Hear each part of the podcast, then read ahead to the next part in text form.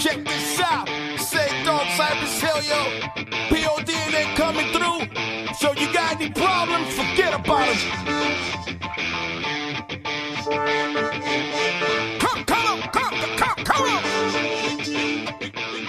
goes Sejam bem-vindos ouvintes da THE, começando mais um Fala Muito, e a gente nessa emenda de feriado, estamos aqui na segunda-feira, veja vocês, trabalhando muito.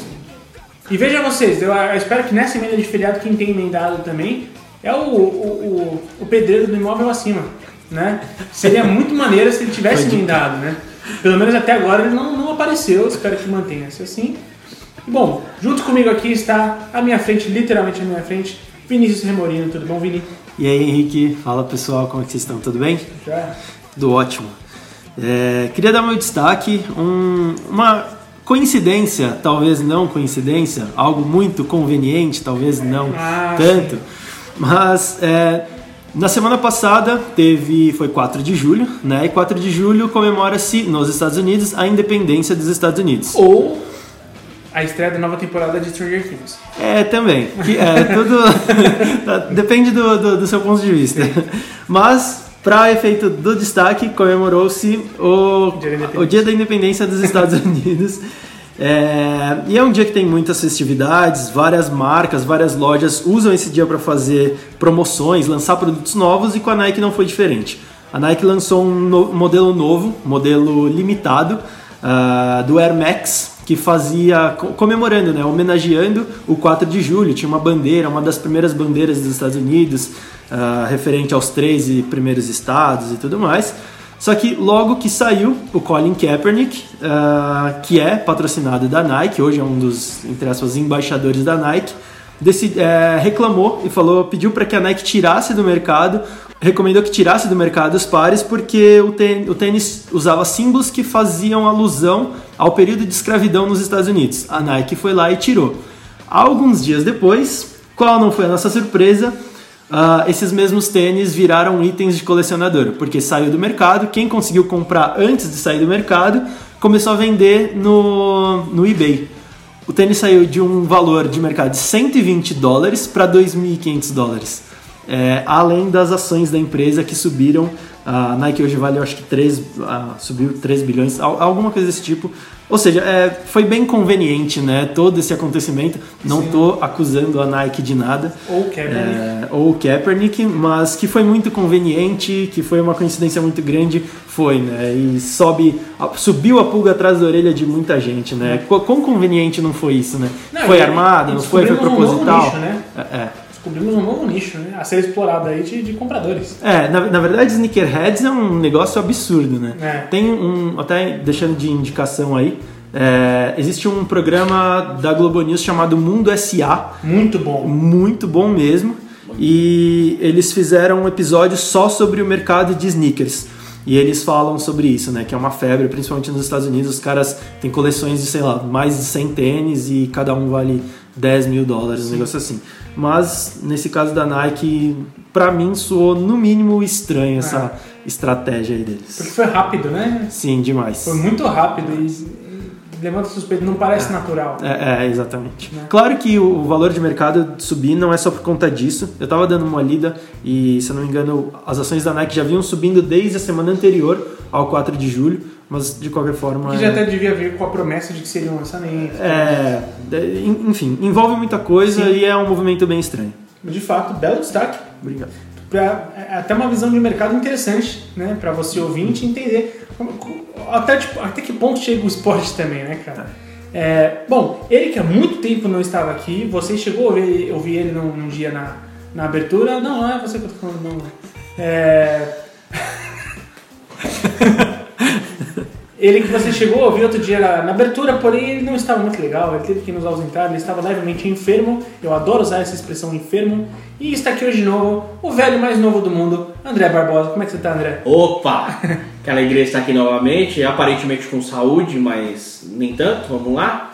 Meu destaque é que assim, né, aconteceu tanta coisa nesses últimos dias que é difícil escolher um. Eu vou tentar usar o meu tempo de falar um e falar três. Primeiro, o João Gilberto morreu. Sim. Isso é muito triste. É um ícone aí da nossa música. Então, um abraço para todos os fãs e familiares aí do João Gilberto, o cara que. João Gilberto, não Gilberto Gil, porque teve uma galera que confundiu aí na, na televisão, mas tudo bem. tá parecendo o Milton Neves matando o Roberto Carmona. né? É. Mas eu acho que não é bem por aí, não. É, o, só pra falar aí do futebol, né? O Juninho Paulista acertou a entrada dele no lugar do Edu Gaspar. Sim. Eu acho que talvez seja conveniente a gente falar isso durante o, o podcast. E a última, esse só pra se aprofundar um pouco mais, que é essa porcaria de Challenger que eles inventam, né? Aí é, é do Dele Alli, é não sei de quanto. Aí vem- inventaram agora o Bottle Cap Challenger, que é um bando de tonto desocupado Só pra porque você não sabe fazer isso. abrir a porcaria de uma garrafa dando uma bicuda nela. Falei, mano, Uma pergunta, quem lançou isso foi o Jason Statham ou não?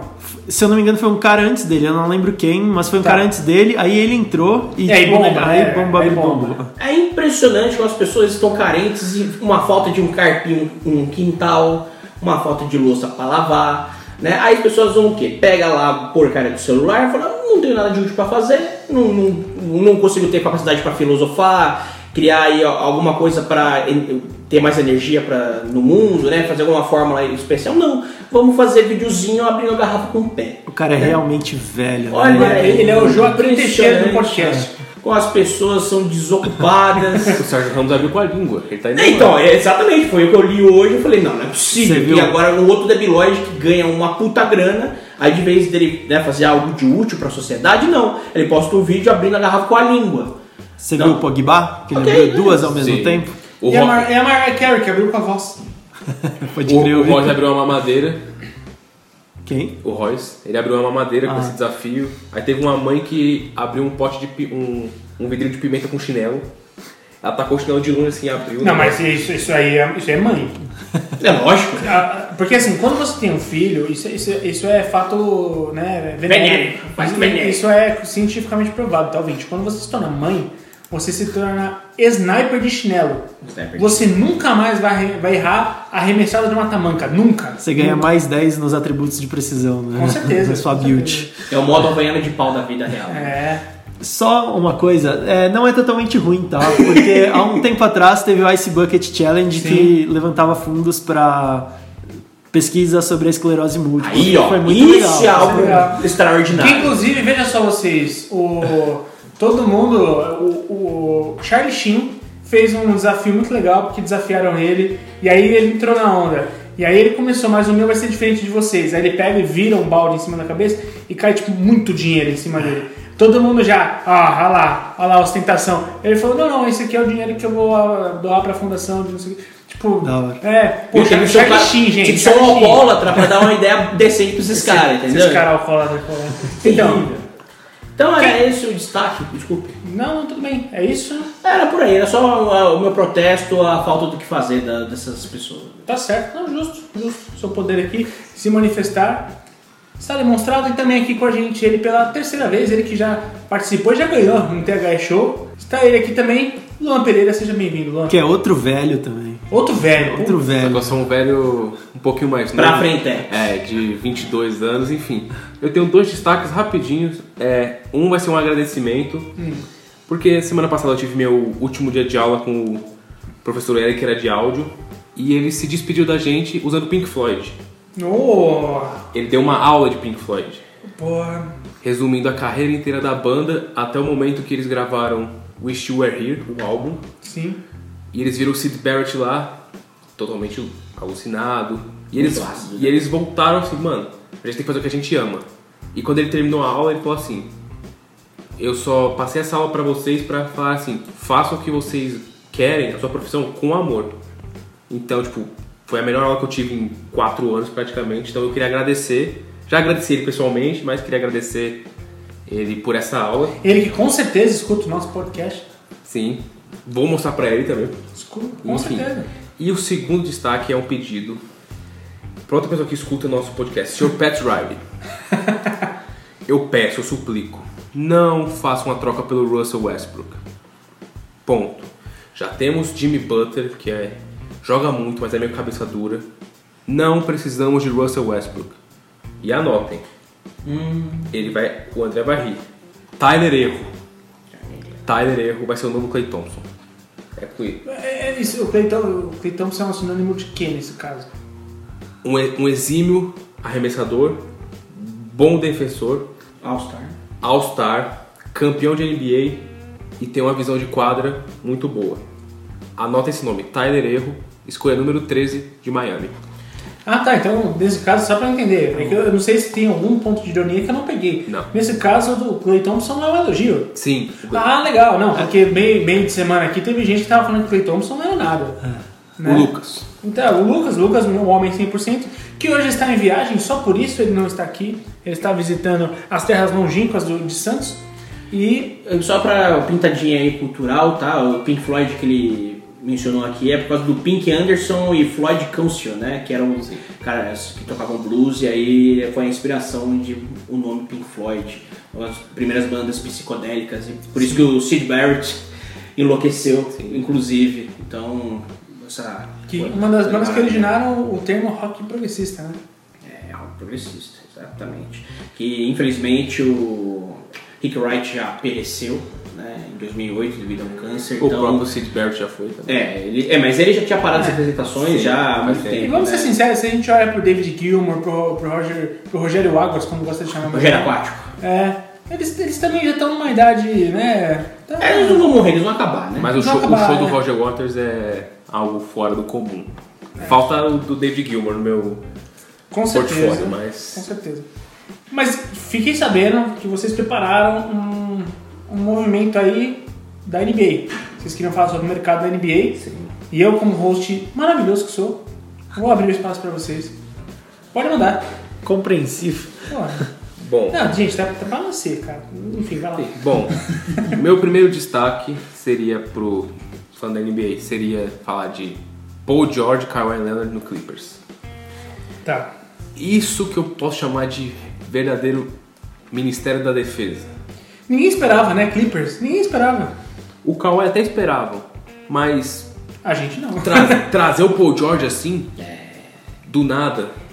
Muitos falaram, não, o Kawhi esperou o Paul George fechar pra depois assinar com ele. Ah, o o Vocês acham que o Kawhi é esse tipo de cara? Porque falaram a seguinte, as seguintes informações que saíram. A principal foi que o Oklahoma ofereceu o Paul George e o Russell Westbrook pro Toronto. Porém, eles queriam o Siakam, É, a base da negociação Sim. era o Siakam. o Siakam, o Fred Van Vliet e algumas picks. Só isso, só. E eles não toparam. Mas eu, eu acho, eu acho que o Oklahoma queria muito, desculpa. Ah, eu acho que não, mas ok. Não, Paul George, ok. West, gente, o Westbrook tá numa. Ah, cara. Não tô falando que o Westbrook não, não tem valor, eu acho que tem, mas assim, é que o Westbrook ele já tem, talvez a segunda temporada que tá num certo descenso. Enquanto o, o Siakam e Van Vliet, pô, é. A curva é ascendente. É curva ascendente demais, e mais umas picks. Sim. É delicado. Eu eu acho que o que falta pro, pro, pro Westbrook é ele tá num time com uma cultura muito forte, com uma cultura que seja mais forte que a cabeça dele, entendeu? Porque É. ele é um cara arredio, né, arisco. É, O Westbrook é, o Neymar do basquete. é, então, eu ia, falar, eu ia falar mais ou menos isso, não fazendo a comparação, mas assim, é, da mesma forma que eu acho que o Neymar voltar pro Barcelona agora vai ser muito bom pra ele, acho que o Westbrook ir pra um time com uma cultura forte seria muito bom pra ele, Sim. entendeu? Até porque... Toronto nenhum- não seria esse, esse time. não seria. É, eu acho que não, mas... Nem, nem mesmo de- depois de Kawhi. Ou com o Kawhi. Não, porque eu acho que o Kawhi é muito low profile, sabe? Alguém precisa de alguém que faça o Westbrook. Aqui você não vai. O, West, o Não Kawhi ele Ah, é eu um líder mais Kawhi técnico. Hoje, o Kawhi muito- hoje não, não faria isso assim, em rede, rede aberta.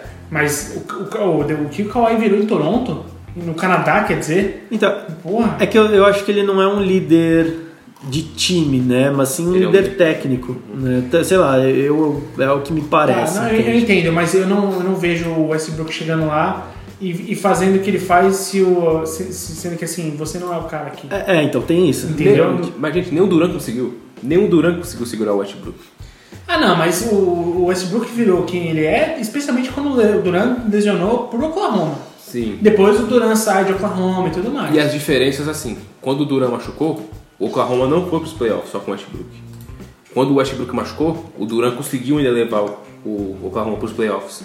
Então, assim, pra mim o Westbrook é um jogador superestimado. Tanto que no meu destaque eu falei, por favor, não.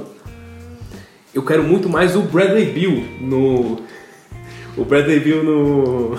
Desculpa, ouvinte, eu preciso, eu preciso pintar essa cena mental pra Des- vocês. Descreva, descreva. Cara, estamos aqui. ah, Vini, faz favor pra mim, tira uma foto. É, vai estar no link do post, tá, pessoal? Eu quero que vocês vejam esse momento. Nesse momento você vai acessar www.the360.com.br barra podcast. Você vai entrar no, nesse episódio e você vai ver a foto do exato momento em que o André abre um pote de Nutella de quanto? quanto 650 gramas. de 650 gramas e você vai ver ele dando uma colherada nesse pote de Nutella e mandando diretamente na sua boca.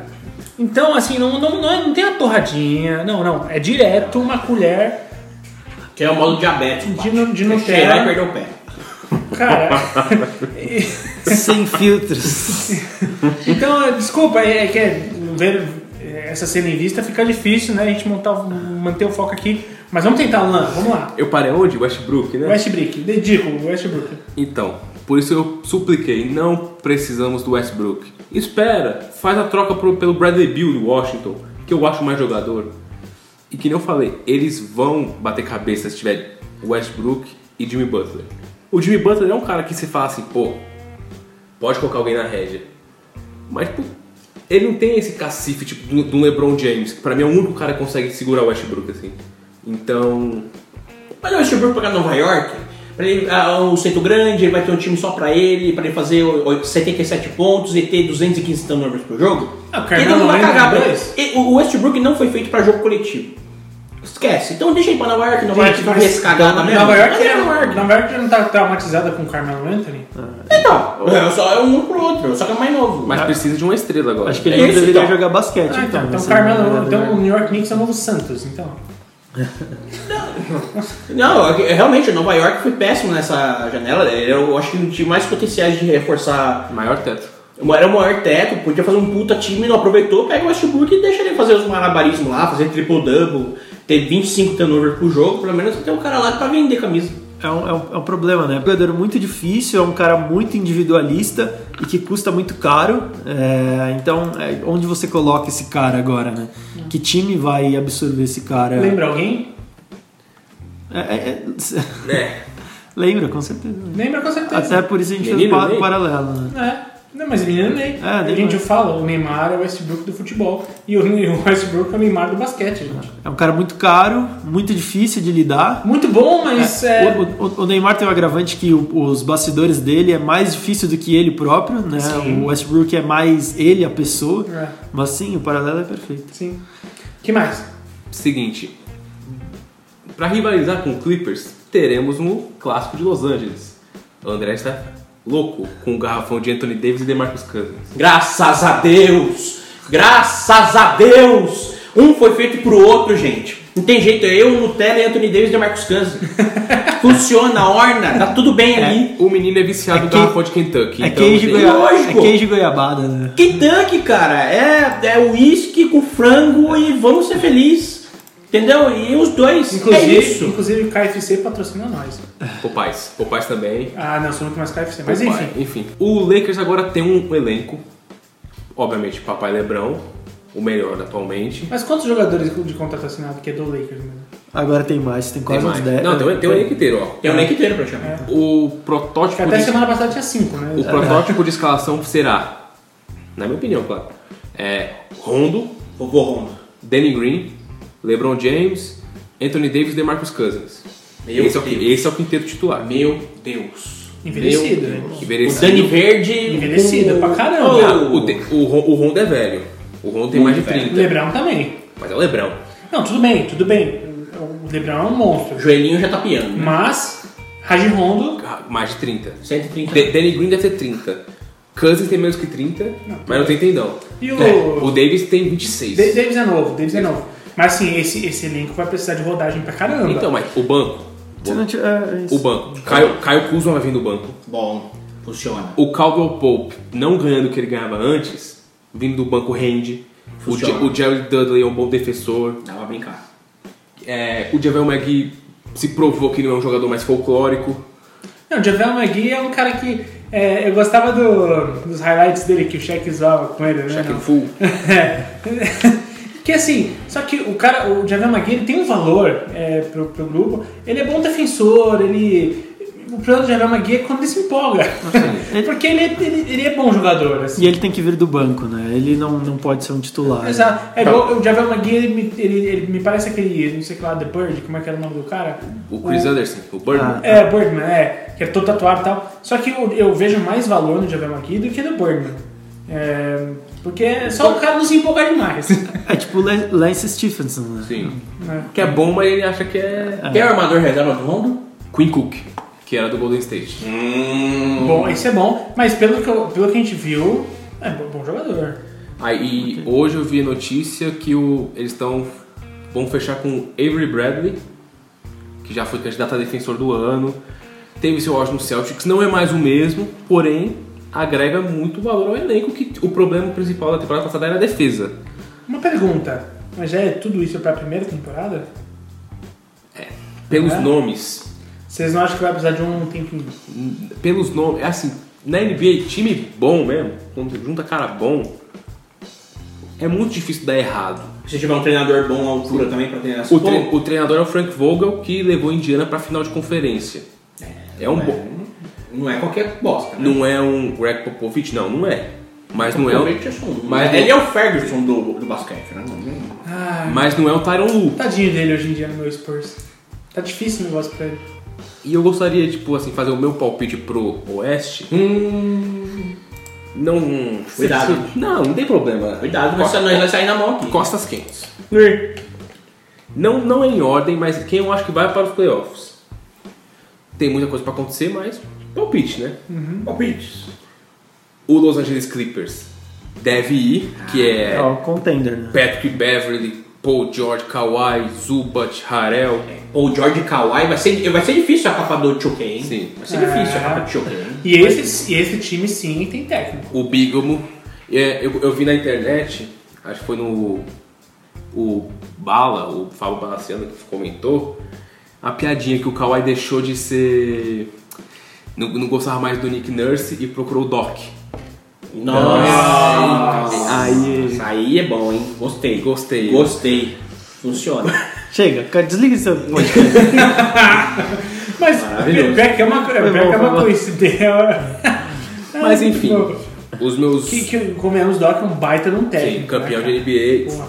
Tirou leite de pedra com o último Clippers. Então. Ele é cirúrgico na, na escalação do. Tá vendo? Por que, que você não pode? Porra, cara. Não, asa. Gostamos. Tá dando Red Bull pra cobra, pô.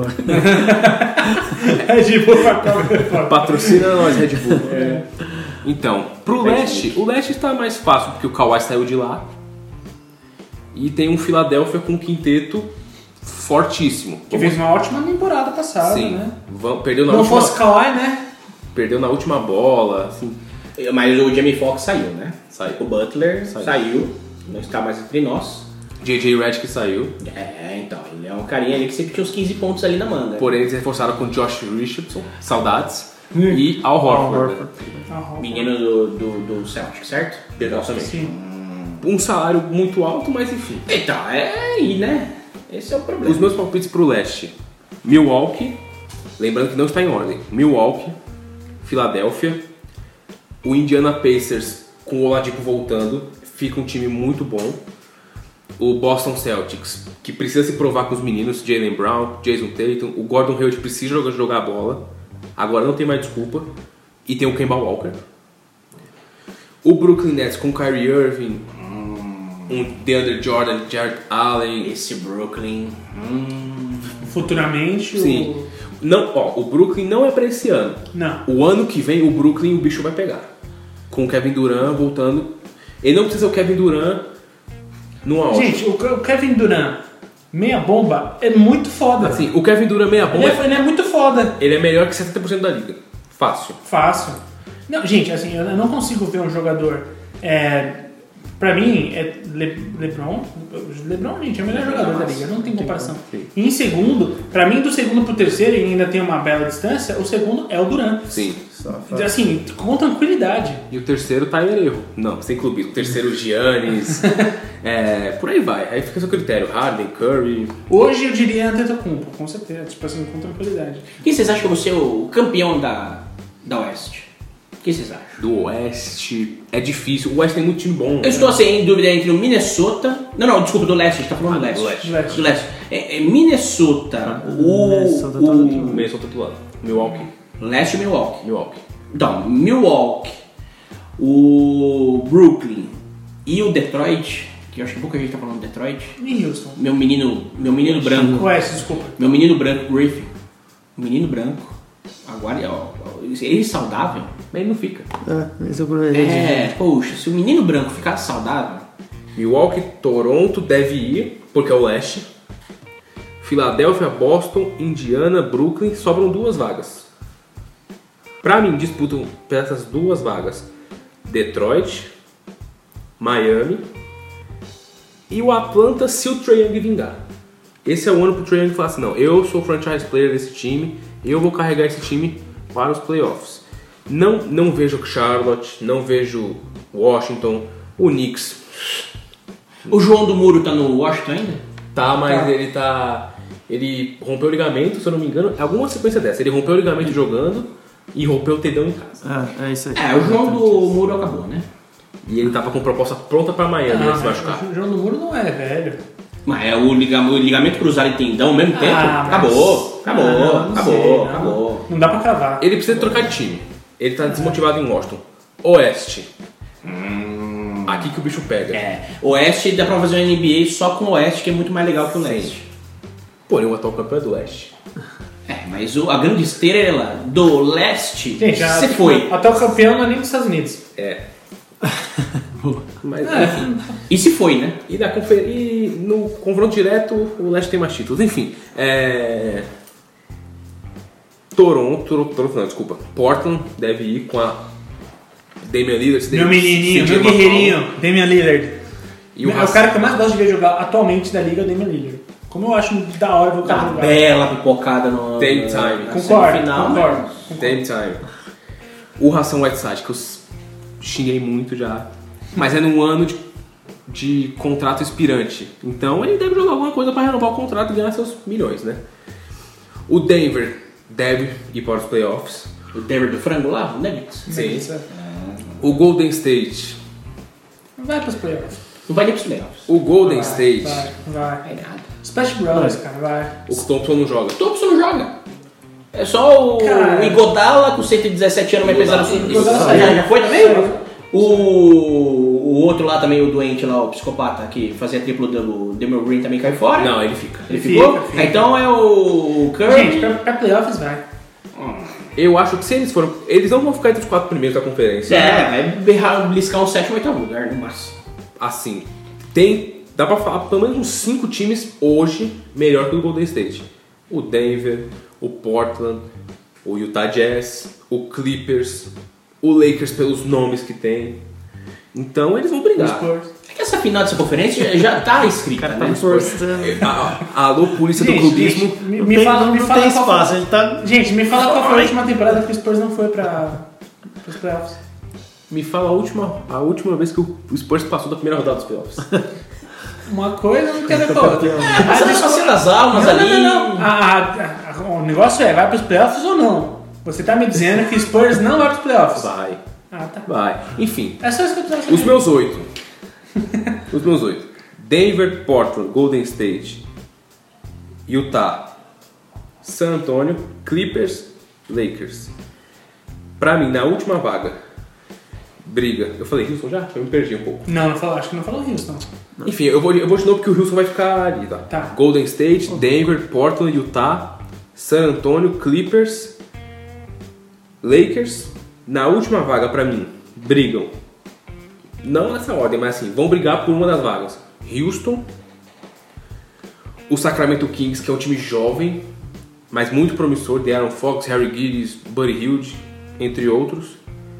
O Dallas, dependendo de como o Porzingis vai jogar. Uhum. Doncic e Porzingis é uma dupla muito interessante.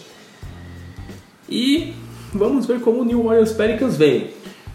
Tá, acho que essa oitava vagas aí pode ser do Pelicans aí vindo, né? Eu acho. O Zion pode ser o- uma perna curta, né? Eu sou suspeito de falar do Zion Williamson porque pra mim ele vai ser um bust. Cara, vamos fazer o seguinte, vamos fa- vamos fazer o seguinte. A gente vai exatamente na, na- quando eu definir os playoffs, Hum. a gente vai ter um bom parâmetro do que foi o Zion até então na temporada e tudo mais. Sim. A gente vai fazer esse programa, você vai gravar Hum. e a gente vai analisar o desempenho dele, Do Zion? Tá. do Zion. É que a final dessa conferência é, é os Porque, Angeles, né? de fato, por enquanto não, não, não dá pra saber. O cara vem promissor, tá todo mundo num hype foda com o cara. Tem a galera do Bust, o vulgo Luan. É que assim, duas coisas são fato. Ele precisa melhorar muito alguns fundamentos. Tipo, arremessar. É, e ele precisa perder peso. Ele é muito. Ele é. Tipo, ele é 20 quilos mais pesado que a maior a média dos pivôs da liga. Só que ele é muito mais baixo. Tipo, ele é 10 centímetros mais baixo que a média dos pivôs da liga. Então, ele é, é muito provável que ele vai se machucar. Entendeu? Como- Como ele já se machucou. Tudo bem que não foi uma lesão séria, nada do tipo. É, ah, ele só enterrou no primeiro jogo da Summer League. Tá bom, o cara só jogou 9 minutos, calma. Mas, é, assim, é fato, ele precisa perder peso, ele precisa dar uma secada monstra e ele precisa melhorar fundamentos. O cara tá tão pesado que ele arrebentou o tênis dele. Então ele precisa perder dieta. Ele é o Walter do basquete. Então, mas ele não é gordo. Ele é um Ele é gordo, ele é, ele é é um, muito forte. A tireoide tem que ser controlada. um cachorro, um, um boi, sei O cara fica dois meses de férias, minha nossa, vai parecer Alice Brandão mais novo. Mas Não, não é, especialmente o cara porque ele não é tá de tão alto. aí, especialmente porque ele não é tão alto. Porque, por exemplo, o Shaq jogou muito. é, jogou, tem algumas temporadas que dá pra falar que ele precisava dar uma secadinha ali. Né? Mas ele não é tão alto quanto o Shaq, então. Só que assim, se ele ficar duas É. semanas sem treinar, ele vira Alcione. Ah, não é. é, Então, então, vai ter que tomar cuidado. Mas é que tá, ele é, ele é um atleta, né, cara? Ele, ele É um tá aí, ele parou de jogar, vai na, em março, e o cara voltou bem pra, pra NBA. Ele precisa perder peso porque acho que o ritmo da NBA vai pedir isso, entendeu? Exatamente porque é jogo demais, mano. E Vai afinal- bem possível que comece ele playoffs, ele leva para o time pros playoffs e pff, machucou. Quantas vezes a gente não cansou de ver isso, cara? É jogo demais, o rendimento é muito maior, tipo, é outro nível. É. o É que a negócio gente tá também discutindo à toa porque o final do Oeste vai ser Los Angeles e Los Angeles. Certo. Vai ser isso, vai ser um sexo sangrento. Eu quero é, uma mancha de sangue na praia de Los Angeles, entendeu? Eu quero que o tio faça o novo Sunday Bloody é, Sunday. isso que eu tô pensando. Tem praia em Los Angeles? Praia. Eu acho que tem. Tem lagos, né? Ah, Dos- tudo dos- bem, mas eu quero. Não, gente, gente. Eu quero, tem. eu quero pessoas morrendo. Eu que quero. Eu acho que pra- Ninguém aqui jogou GTA V. Ela é, é, então. Não, é verdade. Então, eu quero que o YouTube faça o novo Sunday Bloody Sunday. Gente, entendeu? a nossa referência de geografia é GTA.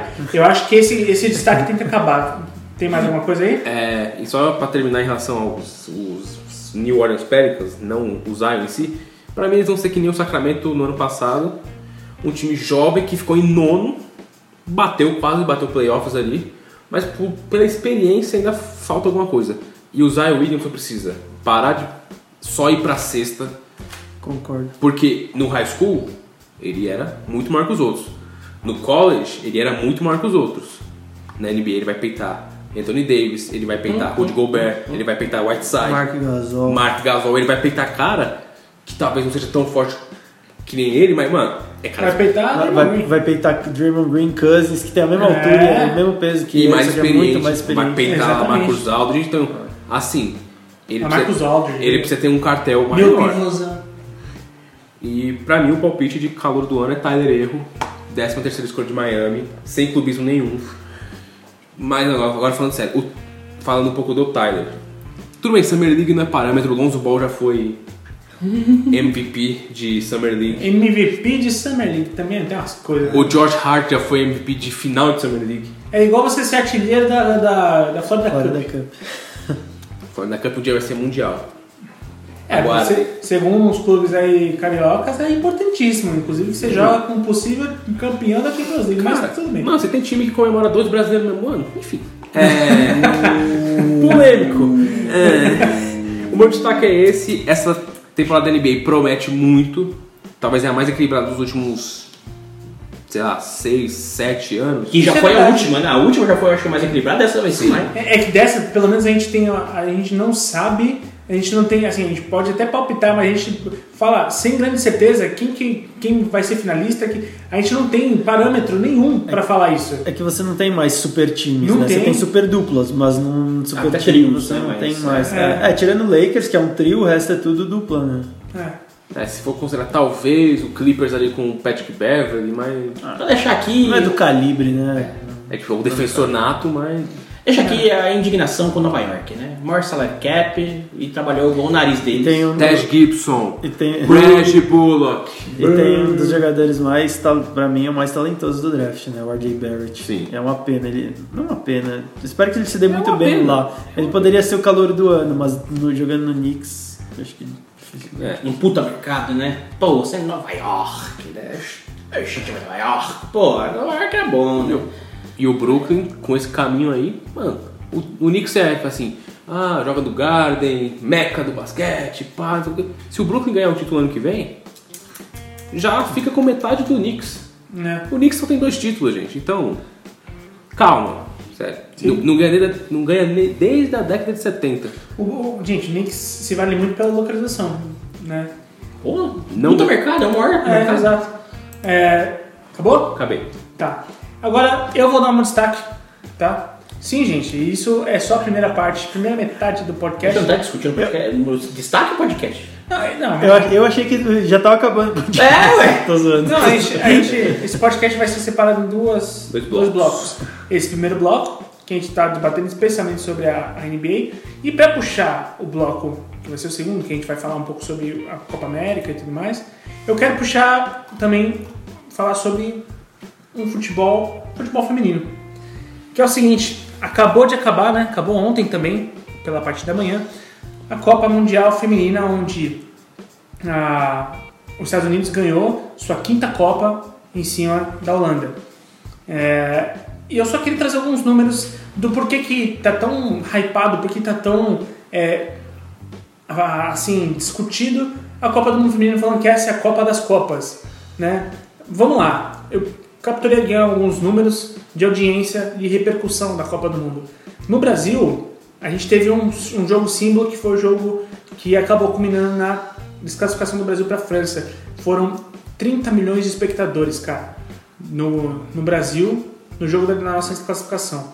Na França, 44% dos televisores no país estavam ligados na, no jogo que tirou a, a França contra os Estados Unidos da Copa. Ou seja, com picos de até 11 milhões de pessoas. Na Inglaterra, o jogo contra a Escócia soma, soma mais de 6 milhões de espectadores. Foi o maior é, pico até então. A Argentina, pela primeira vez, passou de 1 milhão. Futebol feminino não é muito, muito né, disseminado na Argentina. A Holanda, esse eu acho doido. O número de audiência nas oitavas de final contra o Japão foi visto por mais de 3,5, mais de 3 milhões e meio de pessoas, que é quase um quarto da população da, da Holanda. Inclusive foi maior do que a final da Nations League contra Portugal, no futebol masculino. E na Itália o recorde foi de 7,3 milhões de telespectadores, 2 milhões a mais do que o jogo que também aconteceu naquele dia da, da Itália contra a Grécia nas eliminatórias da Euro. E nos Estados Unidos quase que dobrou em relação à Copa Final e em relação a 2011 teve um aumento de 79%, cara. Ou seja, a galera tá assistindo futebol feminino, pelo menos a Copa do Mundo tá assistindo. Mercado existe, né? É, assim, tenho certeza que todos esses números aqui, é, a gente fala que o futebol de clubes hoje em dia é o, é, é o parâmetro, né? Que seleção é consequência e tudo mais. Bom, se a gente vê isso na seleção, o que, que a gente não pode investir em questão de clubes e tudo mais?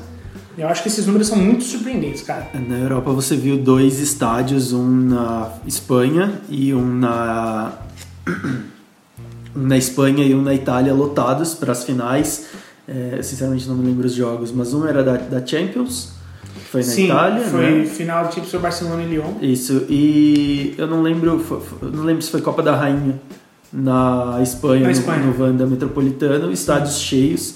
Eu acho isso, cara, isso é, é sensacional. É, não é o ano, né? Mas é para coroar uma temporada de futebol feminino com números absurdos, números impressionantes e que ajuda a quebrar um pouco de uma tendência que eu particularmente vinha vendo, que é assim, tá bom, agora vai ter futebol feminino no Brasil, é, todos os times são obrigados a ter, pra, por regra da, das FIFA e tudo mais, ah, mas vamos fazer de qualquer jeito, porque se não der certo é só a gente falar que mulher não gosta de futebol. Né? Então são números que mostram um, potencial de mercado muito legal. Né? E Cada que quebra vez- essa, essa, esse pensamento. Cada vez mais vai, vai excluindo as desculpas que as pessoas podem dar. Sim, exatamente. Né? É, não, não- não tem muito mais o que falar. Né? Não. Você só pode dizer que se você investe, se você realmente sabe tratar esse mercado, esse público, você, você tem um mercado para explorar sim. né? É, é muito importante isso. Com certeza. É, bom, é isso. Antes tarde do que nunca. Eu sou o Rick Wood, solta a vinheta. O programa vai começar.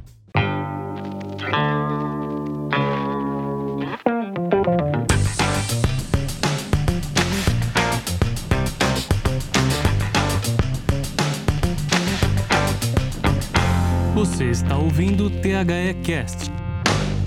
Bom, ouvinte, é, a gente vai aproveitar esse segundo bloco para falar um pouco sobre o óbvio também, que a gente teve no dia de ontem, domingo.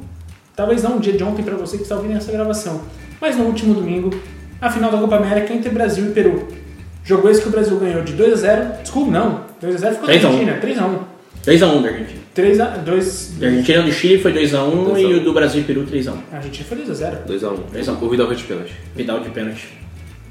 Eu estava lá. Eu fui com os próprios olhos, até gravei.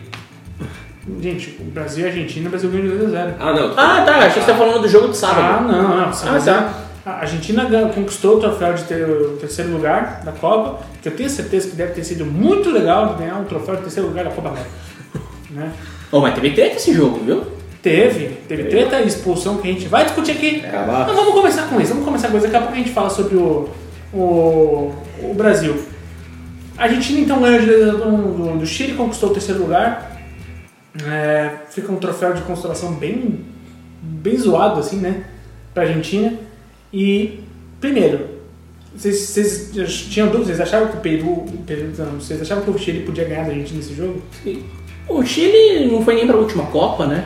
Mas, era, mas é o encerramento de uma geração Vitoriosa vitoriosa, com duas Copas Américas. Sim. Mas era um time já bastante envelhecido também, né? O, o fato de não ter ido pra Copa acho que pesou muito. E, e pra Argentina acho que foi bom porque conseguiu encaixar o Dybala no time, né? Foi um jogo só, evidente. A prova de que o Dybala existe, né? É, Pelo amor de Deus, gente. O- só, só queria dizer uma coisa, antes do Chile e Argentina, teve um jogo que pra mim coloca o Guerreiro entre os maiores jogadores da história da América Latina, que foi Peru e Chile, em que o Peru ganhou de 3 a 0 do Chile, e que jogo que fez o Guerreiro, cara. Meu Deus, o cara jogou demais, demais.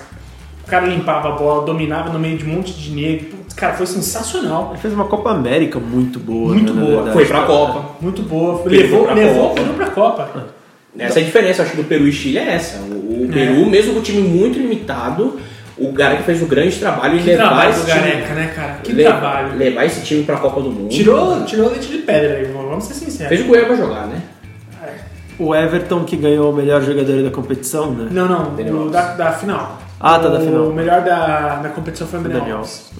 E aí, só que assim, aí na, na- Vamos lá. O Messi fez uma série de reclamações em relação à competição, né? E no grupo a gente já debateu um pouco isso, eu quero trazer essa conversa pra cá.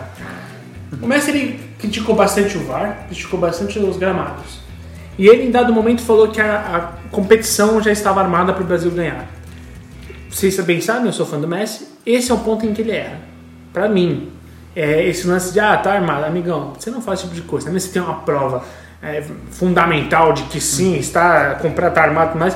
Você não fala, você é uma pessoa pública, vai parecer simplesmente que você é um mau perdedor.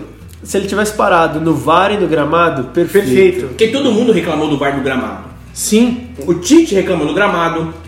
Quem to- teve jogo aí que reclamou do VAR também? É o Brasil que reclamou do VAR. o Brasil reclamou do VAR no jogo contra a Venezuela. Então, o VAR, que faz parte da arbitragem, que é fraca desde sempre, e o gramado, que já estava mostrando que estava ruim já também há um bom tempo, Sim. não tem nem. É chovendo molhado, sabe? Então, mas É aí. reclamar do óbvio.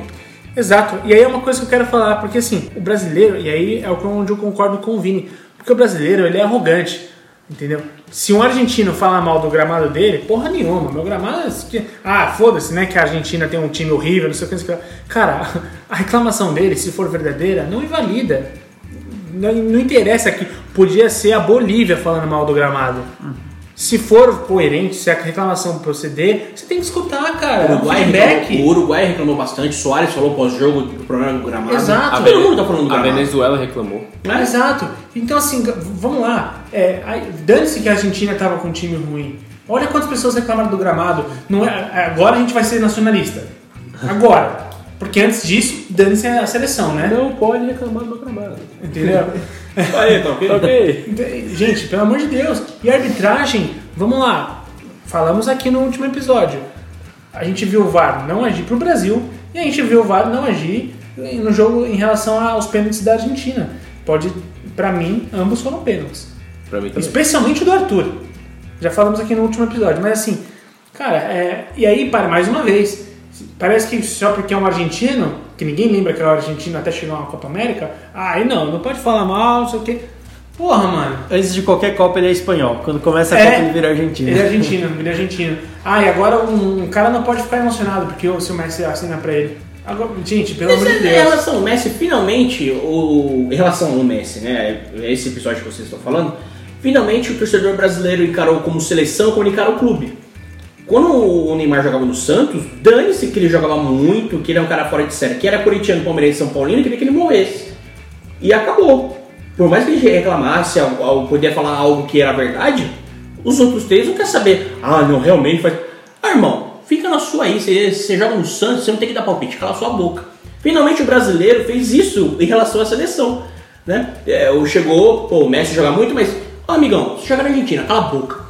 Finalmente o brasileiro, pelo menos nessa parte, em relação a torcer, que eu acho que de 2000 pra cá, o, o distanciamento da seleção com o público, em todos os aspectos, desde relação ao jogador com mídia, é, é, com a precificação da, Vamos falar sobre isso também.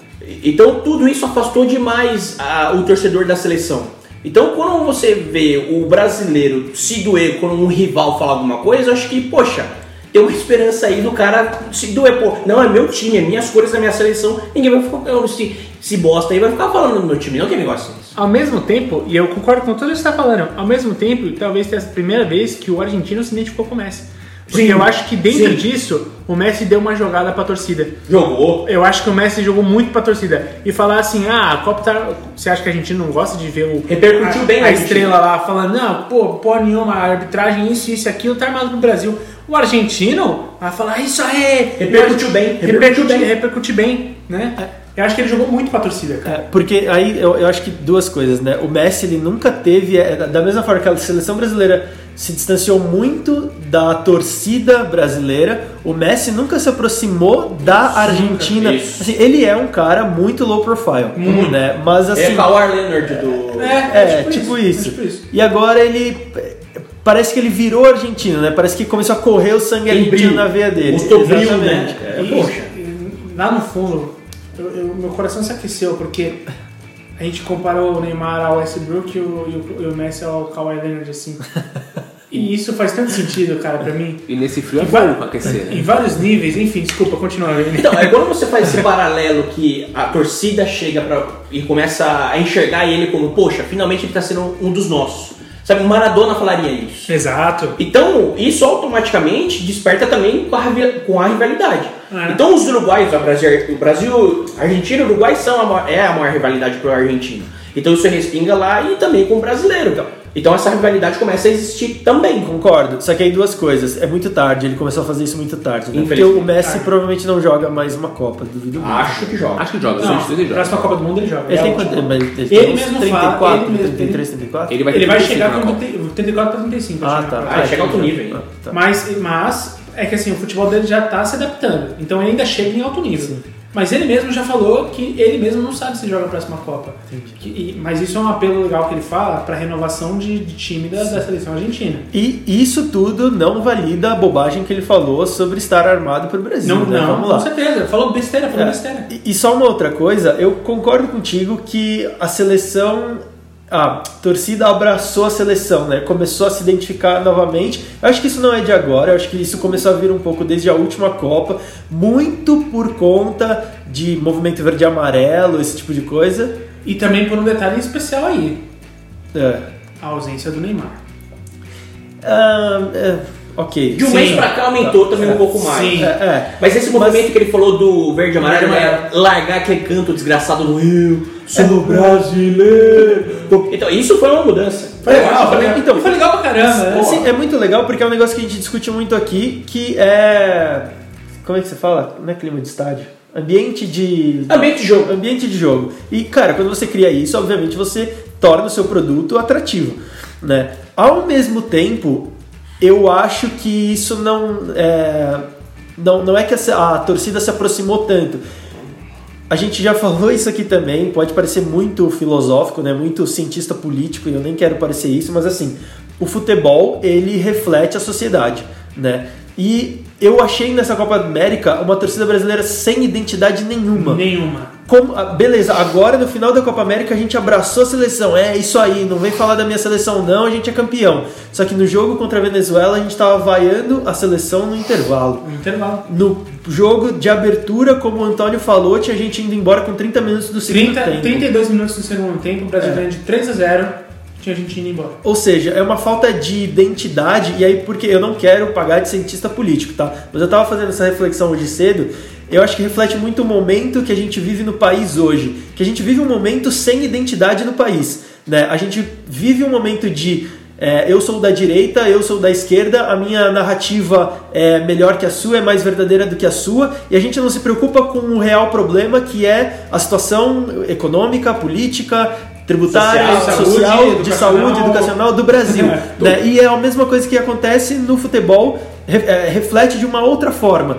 Né? Então, num momento sem motivo nenhum, sem, sem justificativa nenhuma, a gente tá vaiando a seleção só porque tá 0 a 0 no, no, no, intervalo, mas depois a gente tá é, falando que é a nossa seleção, que a gente é campeão, sabe? É uma relação esquizofrênica, Exato. sabe? E eu acho que isso reflete muito. Então, sim, a seleção se aproxima da torcida e vice-versa, mas ao mesmo tempo é uma, é- isso reflete pra mim uma falta de identidade, entendeu? Concordo. Aí eu faço uma, mas aí eu tenho que fazer uma pergunta im- importante. Quando muitas vezes você fala que a, a política, a sociedade se reflete no esporte, na política, enfim, e tudo isso é verdade. O cenário que você, o discurso que você pode empregar para a política, para a sociedade para o esporte, hoje em dia no Brasil é o mesmo, porque vai estar certo. E aí, o que eu digo é o seguinte: é, tanto se mistura essas coisas que né, a gente viu um, a final, a presença do presidente gerou diversos ânimos no, no, no coisa, a ponto de gerar uma hashtag fora Tite, né, por conta de uma, uma motivação política. E aí eu pergunto: você acha que a torcida que está dentro do estádio, que é economicamente diferenciada, ela representa o país? Então, mas vamos lá, só uma coisa. Futebol e política, Eu não- eu- eles eu nunca não se não, separaram, tá? Não, em- em- eu entendi. Mas futebol e política, eles nunca se separaram. São coisas que cresceram juntas. Inclusive, é, é, são, Onde a arena vai mal, o estádio não é, são irmãos, tipo, bivitelinos, mas são irmãos. São. Entendeu? É, Cara, que expressão linda que você usou agora, Vini. Univitelinos e São bivitelinos. bivitelinos, eles são irmãos bivitelinos. Hoje eu tô- Perfeito, eu tô cara. inspirado hoje. Caralho, cuzão. Vai lá. Não, mas eu, eu acho que.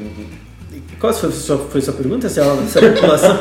Não, é que eu, com- me confundindo nas perguntas agora. Não, bom, né? Foi que. Pô, ele tava indo tão bem, né, mano? Caralho, bivitelino, Ela é tava lá em cima. Bivitel é bom. Segue. Então, não, eu perguntei se a torcida que tava no estádio, se você acha que é a identidade do país inteiro, como um todo. Não é, cara, mas eu acho que nunca foi. A gente falou isso no, no episódio Sim, sim. passado. O jogo de seleção brasileira sempre foi um indicativo de status financeiro e social, né? Ver a seleção, talvez não lá antes da década de, sei lá, 70, 80. Depois disso, nunca foi, ah, todo mundo pode ver a seleção. Não, a seleção é um negócio restrito. É só pra quem tem dinheiro. joga só aqui, né? É, Mal exatamente. joga Mal joga aqui. Quando joga aqui, é, pratica ingressos absurdos, como a gente está vendo nessa Copa América. Então, não, não reflete. Mas eu não sei se isso é só de agora, entendeu? Inclusive, o, o Brasil, há dois anos e meio, o Tite é técnico da seleção. Essa foi a primeira vez que ele jogou no, no, Maracanã. E o Brasil não jogava há quase cinco anos no Maracanã, tá? No maior estádio do seu país. Isso, sobre isso que você está falando, e é uma coisa que é o gancho perfeito para a gente entrar na precificação dos estádios, tá? É, eu tenho aqui uma planilha e eu vou compartilhar ela. A, o, a fonte dele é o site Gol, tá? Gol.com, que está dentro do Terra. É, ele fez aqui uma planilha muito legal do- dos estados, a renda de cada um deles, o ticket médio e o público de todos os jogos da Copa América. O Victor, o Victor Canedo, jornalista do Globoesporte.com, ele, ele tweetou um negócio muito interessante. Que ele publicou uma foto dele e colocou assim uma coisa que a gente falou no podcast anterior. Que ele tweetou a foto dele no Maracanã e a legenda, incrementando meu status social. A gente falou no episódio anterior que você ir ao Jogo do Brasil, você aparecer no Jogo do Brasil, primeiro que você não vai no Jogo do Brasil pra ver, você vai pra ser visto. Você é o cara que foi ao Jogo do Brasil. É uma ascensão social. Isso. E aí ele coloca assim, históricos 38 milhões de renda no Maracanã. E a sensação de que muita gente ali estava só pelo status social. Um cidadão na minha frente não parava de olhar para trás, área VIP, e chegou a tirar fotos de famosos algumas vezes. Cagou pro jogo. Entendeu? Então assim, é, mais uma vez, ele foi pra ver, desculpa, ele foi pra ser visto e não pra ver, tá? E o Victor Caneda, gente, é um jornalista que- respeitável, já gravei podcast com ele, o cara é gente boníssima, assim. E aí é onde a gente vê o, o jogo menos rentável da Liga, da, da, desculpa, da Copa América, foi um jogo em que teve 301 mil é, de de reais, né, de reais, 301 mil reais, 525, né, 300 pode renda. 300 pau de renda. É, foi no Mineirão, foi um jogo Equador e Japão. Foi dos 7 mil convidados lá, né? Foi 2 mil pagantes e 7 mil convidados. 2.106 pagantes. O ticket médio praticado para ver Equador e Japão foi R$ 143,17. Isso, 7 mil convidados. 7 mil para fazer, vamos lá, para ocupar espaço. Para fazer, para fazer buraco, para não ter buraco na transmissão. É, uma coisa que eu vi, que aí a gente tem que ser justo nesse caso, é que entra na- nessa conta de ticketing os camarotes. Então tem que tomar um pouco de cuidado só com essa questão do ticket médio, porque obviamente o valor dos camarotes joga lá É. pra cima. Mas de qualquer forma é um valor muito caro. Eu entendo, né? eu entendo que os camarotes jogam o ticket, o ticket médio lá em cima e eu concordo Eu não acho que justifica, tá? Mas é, tem que entrar na, na- na Con- consideração. Concordo. Mas, ne- naquele caso, eu até entendo, tá? Se é que os camarotes, naquele caso, foi comprado, né? Pra ver Equador e Japão. Mas, Normalmente é patrocinador, né? Que É. leva. mas vamos lá. O ticket médio naquele jogo, tudo bem. Mas agora, um ticket médio como esse da final, em que a renda foi de tre- 38 milhões 769 mil 850 reais para 58.584 pessoas. O ticket médio foi de 661 reais É. e 78 centavos. Isso é dois ter mais de dois terços de um salário mínimo. Sim. E quando você pega a meia entrada, ele é quase metade do salário mínimo. É, teve uma discussão num grupo, no grupo lá da pós, hoje inclusive, que o pessoal falou: ah, isso não é um, é um valor justo para uma final de, de, de Copa América, seleções e tudo mais. Eu não sei se é justo pela, pela atual situação econômica do É, país. Esse é o ponto. Seria Entendeu? justo se a gente, nosso salário mínimo fosse dois contos. Então, exatamente. E isso foi um dos pontos que rolaram também. Isso Seria é perfeito justíssimo. que você falou. Como que o ingresso, a meia do ingresso da- do ticket médio pode ser metade do salário mínimo do, do brasileiro? É uma coisa muito absurda. E para começar, que o meu ingresso está distribuído para quem? Vamos supor, A, em a meia geral. entrada É, em geral para estudantes. é estudantes, idosos, é, funcionário público, alguns tipos. É que no Rio E tem, estudantes é que tem que uma se regra. né? trabalham, dificilmente, assim, vão... Se eles trabalham no CLT, dificilmente é na, na área que eles estudam. É, é. E, então, se estudam é só meio período, então é estágio, estágio é menos.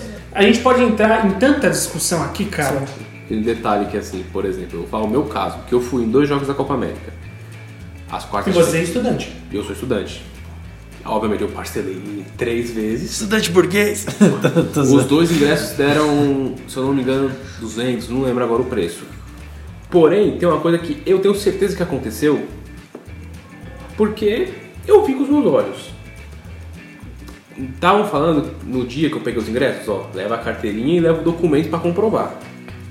Porque o seu ingresso é de meia. Ninguém no dia parou. E parou pra pegar a carteirinha.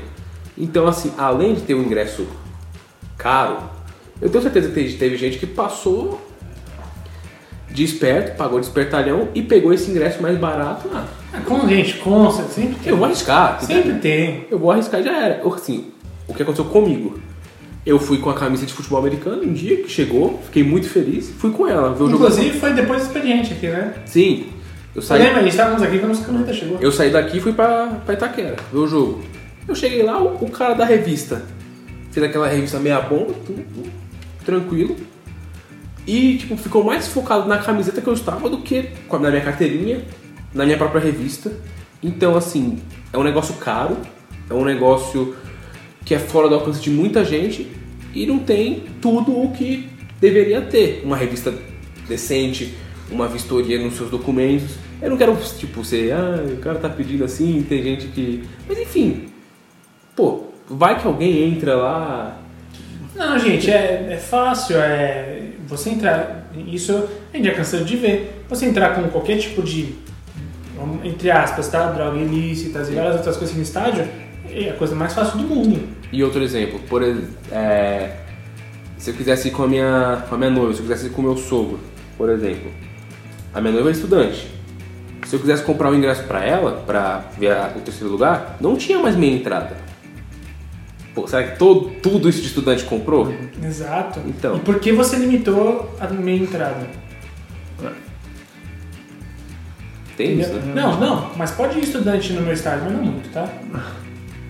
Né? Não sou estudante, né? É que, é, o- é que o, estu- o estudante ele não é só o cara que está na graduação, né? Sim, Por exemplo, eu pago meia como Posso. estudante, né? Assim, co- o cara que está no, no- na Não escola posso. paga, É. é, no ensino médio ele paga meia como, como Sim. estudante. né? Com certeza. E aí a gente viu a nossa seleção ganhar, tá? A Copa América. E aí eu pergunto pra vocês, é que assim, é, curiosamente, e aí é, é doido isso, mas quanto mais eu conheço pessoas que trabalham com esporte, como vocês aqui, como outros jornalistas, ou Ah, como... baixou o serra nele, aquela. Como você, como os jornalistas, como. É, é, velho, como a s... não. É. As pessoas não, não, se, não torcem pra seleção. Elas não torcem. No último episódio a gente viu, você tava vendo a, o circuito do LoL.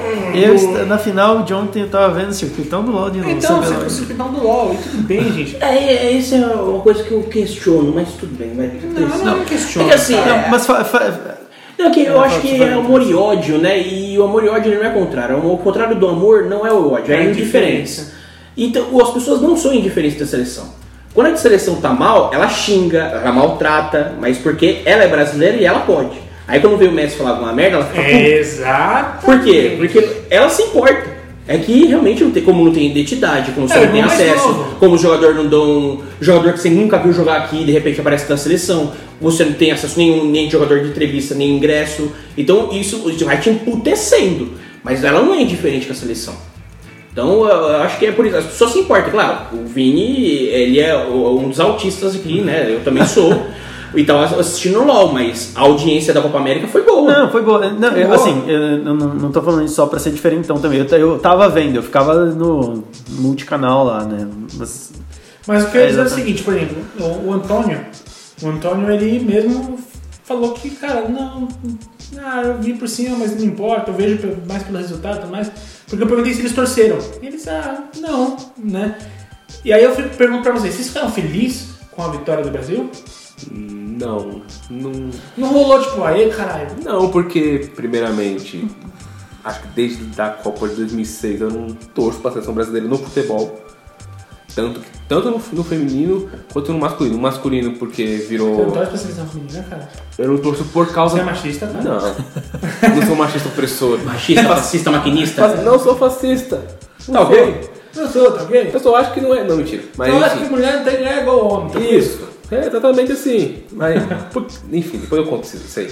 É, eu não. Porque eu acho muito mal estruturado. E se eu ver, por exemplo, não sei se você vai concordar comigo, mas se a seleção feminina ganha essa Copa do Mundo, o Vadão continua. O Marco Aurélio Cunha continua. Então, assim, o que, o que é ruim vai continuar. Então, assim, eu torço contra Então você tá falando que o Titi é ruim. Eu acho que o Tite não é treinador pra ganhar a Copa do Mundo. Ainda. Vamos ver. Eu gostei dessa resposta. Tanto que ele, tanto que ele fala assim. Eu, óbvio, não acho que um treinador tem que falar isso. Ah, eu não sou um treinador que, cons- que consigo mudar o time no meio do jogo. Eu acho que um treinador não pode falar isso, mesmo que ele não saiba. Exato. Exatamente. Você não pode falar isso. Concordo com você. Então, assim, foi bom porque o Neymar, a seleção mostrou que pode ganhar o Neymar. Foi, Isso pra mim é o mais legal. foi ruim, na minha opinião. É verdade. Foi ruim, na minha opinião, porque o Tite vai continuar. Então, Então- então, peraí, pra você o Tite tinha que sair da seleção. Sim, E tinha que entrar quem? um- algum técnico estrangeiro. De ponta. É, é, é, Eu discordo, é, eu também. discordo também. Eu acho que ele não, não combina que- com a nossa cultura Eu acho que o trabalho do? Tite tem vários problemas, É. mas no geral, eu sinceramente acho que o trabalho do Tite é muito bom. O Tite mais acertou do que errou até aqui, cara. É, é, eu entendo o seu Gente, ponto. eu não tô tá, falando que não tem problemas, não É. é isso. Mas eu acho que é bom, de verdade, eu acho que é muito bom. É que assim, eu não concordo em nenhum dos dois. Eu não concordo que tirar o Tite e nem concordo que ele tem que continuar por causa de cultura, porque nenhum técnico Não, não é nosso cultura que lida com a nossa cultura de jogo, né? Então- Nenhum técnico Não, então, mas é o, trabalha a cultura do futebol brasileiro. Não, mas o que eu tô querendo dizer é assim, técnico estrangeiro, é, não, não tô falando que isso é legal, tá? Não concordo com isso, mas técnico de fora aqui no Brasil não rola. A gente, cara, a gente viu isso por várias e várias vezes. O Gareca fez um puta trabalho no Peru. O que, que aconteceu com ele no Os Palmeiras? homens, gente. Ah, foi boi- boicotado. É, o, o Osório, o Rueda, Rueda. O, o- o Jorge Jesus, é muito triste falar isso, mas eu não acho que vai durar muito. Mas você não acha Ah, o que São Paulo, eles São Paulo. bem. no- Você não acha que Mas eu acho que São Paulo também não fica muito. Até porque, só, só uma coisa antes de você tá continuar, é, eu acho que, o, o- o- eu falo que o Tite mais errou do que acertou e, e assumo que ele errou sim, tem problemas, como o Henrique falou, porque faz parte, cara, faz parte de uma evolução, entendeu? O cara vai errar, o cara vai bater cabeça, o cara vai fazer cagada. Normal, não, não tem como você fazer um trabalho onde você acerta 100%, entendeu? Então, é por isso que eu acho bom que ele continue, para que a gente talvez aprenda, para que ele talvez mostre pra gente que errar faz parte do processo, entendeu? Claro. Mas você. Desculpa interromper. Não. Mas você acha que o, o Brasil, da Copa pra cá, evoluiu? Evo- Melhorou, você quer dizer? Então, mas Eu acho que não melhorou, mas aprendeu algumas lições. Por quê? Assim, é, o que a gente viu, e isso é um ponto onde o Tite mais peca, são as relações. É- é- essa é a parada dele. Quando rola essa subserviência com o pai de jogador, cara, isso é extremamente assim, danoso pra ele. E isso faz com que todo mundo julgue ele e não é sem motivo. A gente tem motivo pra condenar o Tite quando ele faz essas coisas. O- A gente, o Tite chegou lá e a gente achou que ele ia mudar a CBF e a CBF tá mudando o Tite. Já mudou, né? Já mudou o Tite. o que, o que foi uma ingenuidade, né? A gente achar que o Tite ia mudar Exato. assim. O problema é que o Brasil é que ele sempre busca um salvador, né? Infelizmente. Exatamente. E aí, assim, ah, só que, o gente, vamos lá, o trabalho do Tite não é ruim. O cara conquistou a, a, a Copa América em se- sete jogos, seis, seis sete jogos. Foram seis, sete jogos, Sete jogos. Né? Não, desculpa, seis. Seis. Seis. Três Três de grupos, três. é, quarta semifinal É. tomou um gol em seis jogos e foi campeão. Então, assim, cara, tem méritos no trabalho dele. A seleção dificilmente toma gol. Entendeu? O ponto pra mim em que eu acho que aí a culpa não é do Tite especialmente. Pra mim a culpa é de toda uma preparação que vem desde lá de cima. A empresa que a CBF contratou pra ser organizadora dos amistosos e tudo mais, que é a empresa do Qatar, que não faz sentido nenhum. Enfim, toda essa estrutura pra mim é que tá errada. Apontar o, ti- o dedo pro Tite é fácil. Só que a gente apanha quando a gente joga contra o Qatar, Panamá, Honduras como preparação E perde pra Bélgica. e aí pega uma Su... A Bélgica não é a questão, porque a Bélgica é uma boa seleção. Mas você pega uma Suíça, passar perto, pega uma Sérvia, passar perto, entendeu? Até Costa Rica Esse- passou a frente. esse é o problema. Esse que é o problema. Porque a gente ganha de Uruguai. Eu falei isso no no episódio passado. Pra mim, na Copa, na, América, na Copa América do Sul, a gente é soberano. Pra mim, o Brasil é soberano. Aí a gente pega uma seleção terceiro escalão da Europa, como a, a, Suíça. a Suíça, e a gente passa mal, cara. Então, aí, aí é que tá um ponto. Ah, da mesma forma que a gente sempre procura um super-herói, a gente sempre procura um Vilão. vilão, um vilão que é quem tem que ir pra guilhotina. Né? Aí, respondendo essa pergunta, ah, o Brasil evoluiu? Não sei. Sabe por que eu não sei? Porque o que, que o Brasil jogou até agora da É. Copa pra cá? Entendeu? Porque o Brasil é soberano aqui. Sim. Aí, o desculpa, respondendo a sua, respondi a sua pergunta e agora respondendo a sua. Se eu fiquei feliz com o Brasil ganhar? Fiquei, porque eu não sou indiferente à seleção, eu gosto dela. Então, Só que eu gosto quando ela ganha, eu fiquei feliz que ela ganhou. Mas eu fiquei feliz mais ou menos, porque assim, é Copa América. E desculpa, Copa América não é um nível para parâmetro para você falar, porra, o Brasil ganhou, o Brasil tá foda, hein?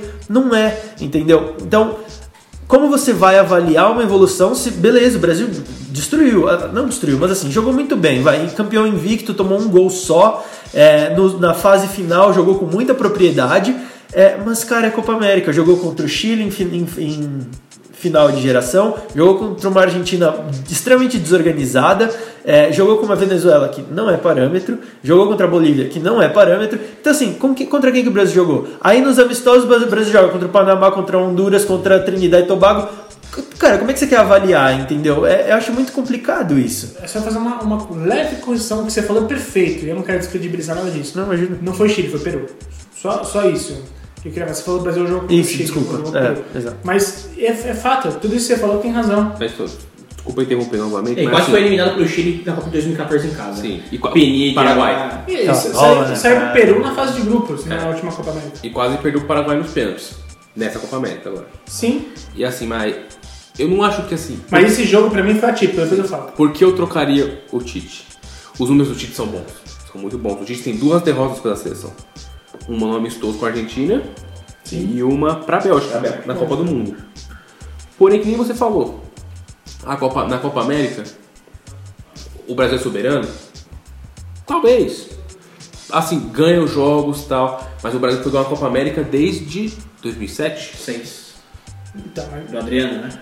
2007 foi ganhando. Enfim, Não, não, ganhou com o Dunga, ganhou com o Dunga. Ganhou- gente. ganhou- mas Copa América? Ganhou a Copa América. Ganhou a Copa das Confederações. Ganhou as duas. Ganhou com o Dunga. Na primeira passagem. 2007.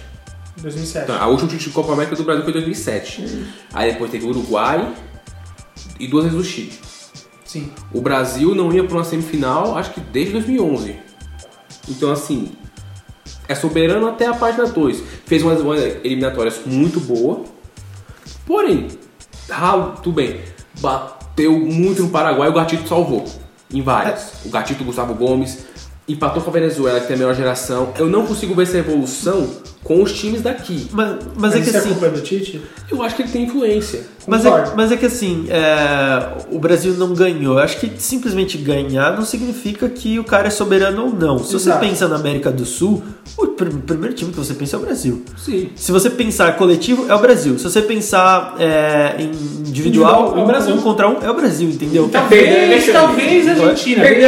Então, o Brasil, Foi eliminado pelo Paraguai, vexame. Brasil- Foi eliminado pelo Peru na primeira fase, é, vexame. o Brasil sempre que entra numa competição sul-americana, se perdesse na semi pra Argentina, Não seria vexame. Iam falar que ia ser vexame. Ah, porque essa Argentina. É exatamente Iam isso. falar é isso, exatamente cara. isso. Iam falar, ia falar assim, cara. Ah, porque a Argentina apoiou de, de, de 2 a Colômbia, a Argentina empatou com, com o Paraguai. Ah, porque a gente. Cara, sempre vai ter um negócio, sempre vai ter isso. Agora, o que, eu, o que eu concordo com você é que é o seguinte, eu. Todo.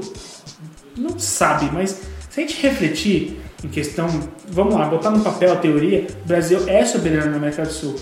A gente perdeu essas, essas, Copas, essas Copas Américas porque, vamos lá, quais eram as gestões técnicas do Brasil? Era o Dunga, né? O Dunga e o Momano. Humano. E o Mano que foi pra. A melhor parte que ele tava ele foi mandado embora porque foi boicotado. Exato. E aí, eu, e outra, o Mano vai para os pênaltis com o Uruguai. O Uruguai numa Paraguai. ótima. Não, contra o Uruguai. O Mano, Né? o Mano perdeu para Tem razão, Paraguai. E foi aquele que virou, né? Virou icônico. O Elano pênalti, chutou, ah, é. e. E, gente, quando, gente, você pode botar o, pênalti, o Elano pra botar. Nossa, pra chutar 2011. 100 pênaltis. Ele vai chutar, tipo, meio daquele jeito. Não. Entendeu? Isso foi em 2011, sabe por quê? Porque eu fui um dos oradores da minha turma da faculdade quando eu me formei e uma das coisas que eu citei foi o pênalti do Elano. Eu falei que eu posso jogar na seleção. Eu nunca acertei no pênalti. Eu também posso, né? É. Então, assim, eu acho que. É, e o Ti- gente, vamos lá. Desde que a gente chegou, a defesa do Brasil é monumental, cara. 11 É gols- monumental. 11 gols tomados, se eu não me engano. E, e a, e a gente pode resgatar quantos jogos? Confesso que estou com preguiça. Mas, cara, Thiago Silva e Marquinhos estão jogando bem demais. Marquinhos tem alguns, tem alguns erros, alguns deslizes. Mas Thiago Silva, desde que chegou na gestão do Tite, cara, Copa do Mundo do Marquinhos foi duro. Desculpa, Thiago Silva foi monumental também. Foi bem. Foi bem demais, cara. Tem demais. Querendo, querendo ou não, desde 2014, e tudo bem, 2014 É foi que, bastante gente, é atípico. Ah. mas desde 2014 o Thiago Silva ele é titular da seleção. Sim. né? O cara vem, Sim. ele é tipo sólido pra E, cacete. gente, desculpa, aqui o momento hoje é do Van Dijk. Tirando o Van Dijk, pra mim, o Thiago Silva é o melhor zagueiro do mundo. Pra mim, é o melhor, pra mim, é o melhor zagueiro do mundo. Então, assim, o, o trabalho do Tite tem méritos. A gente sempre falou que o problema é que, que o Tite é um cara que é retranqueiro, que foca na defesa, né? Paneleiro. E isso ele fez. Então, eu discordo da panela.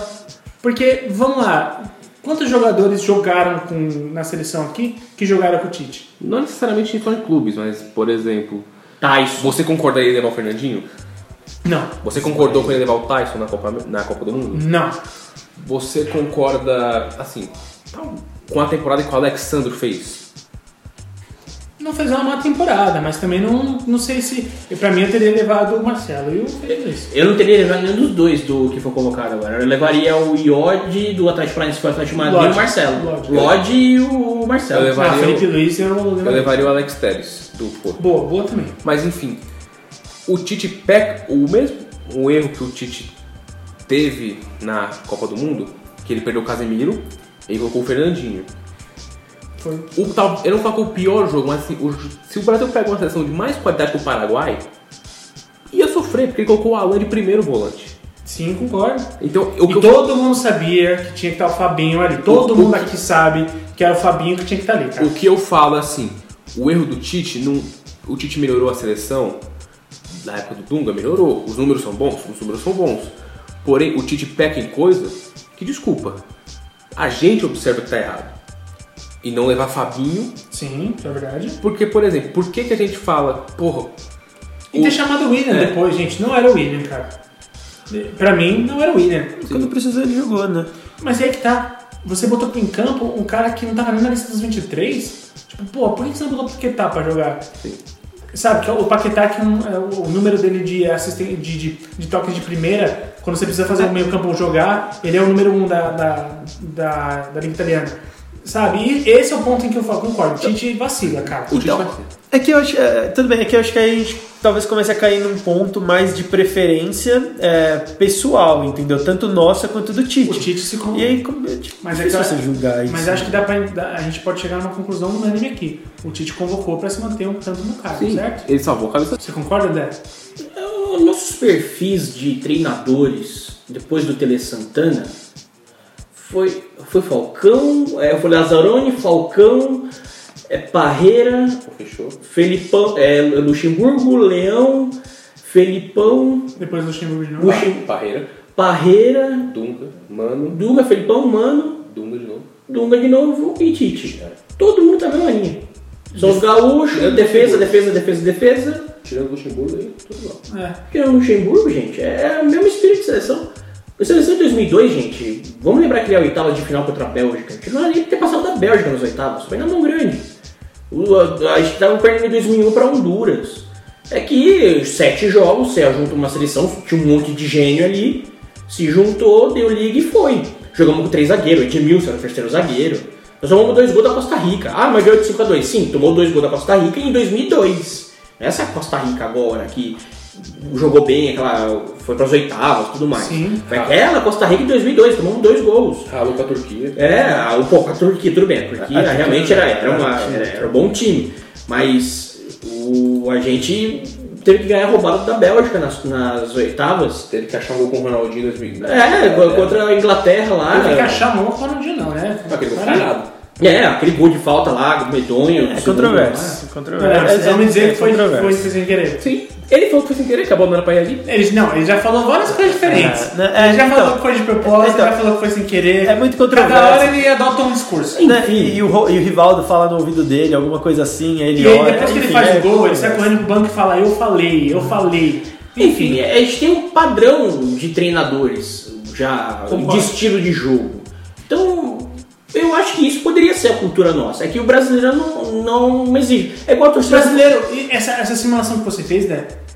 O brasileiro, o afegão médio, como você gosta de falar, nunca fez. Então, o brasileiro não aceita. Primeiro que é, é igual o Flamengo. A torcida brasileira é igual a torcida do Flamengo. No Maracanã, a torcida nunca vai aceitar o Flamengo jogando na, def- na defesa. Nunca. Igual o Corinthians. O Corinthians hoje é o único time no Brasil que tem identidade de jogo. Na Arena Corinthians, tá 0x0, 40 do segundo tempo, a torcida tá lá gritando. Porque ela já sabe que aquilo ali é, é a identidade dela. Hoje o Corinthians não aceita isso. Tem, tem gente que não aceita? Claro que não. Mas via de regra, se você tá lá, aos 40 do segundo tempo, tá, o, o- a torcida tá lá empurrando e o, o time tá ali se segurando, pra uma bola ali matar. E já é assim. Agora, no, é, pra seleção, o jogo foi no Morumbi, porra, 20 do segundo tempo não saiu o gol, a torcida vai vaiar. Por quê? Porque é característica, é perfil de torcedor.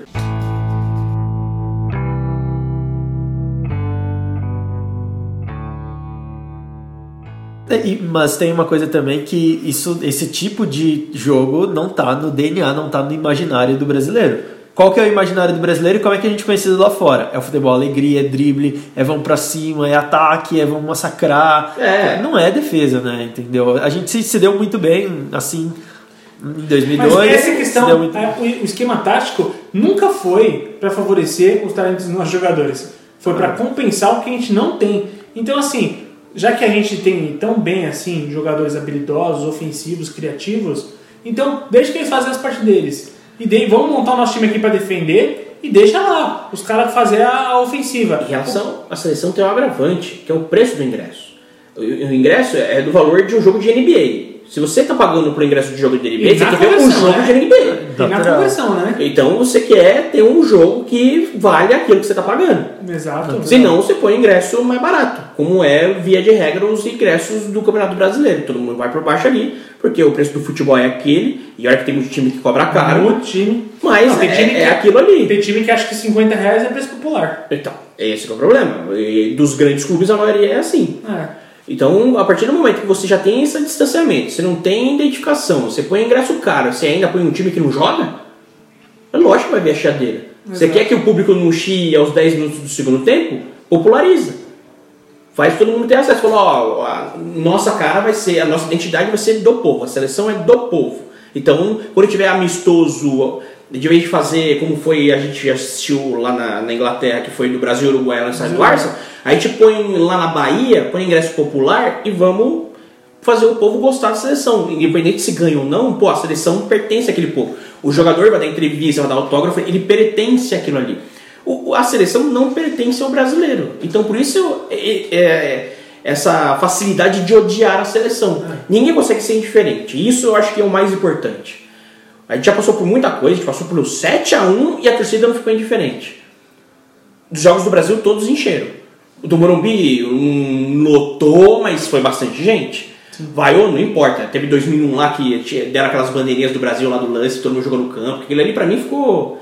Foi a virada de chave ali do brasileiro em relação à seleção, acho que foi ali. E de falar que a torcida paulista é a mais exigente. Exigente mesmo vai lá assistir. É. Eu, Tirando do Rio Grande do Sul, né? Que acho que deu como seus 16 mil pessoas. É. Assim como seus clubes.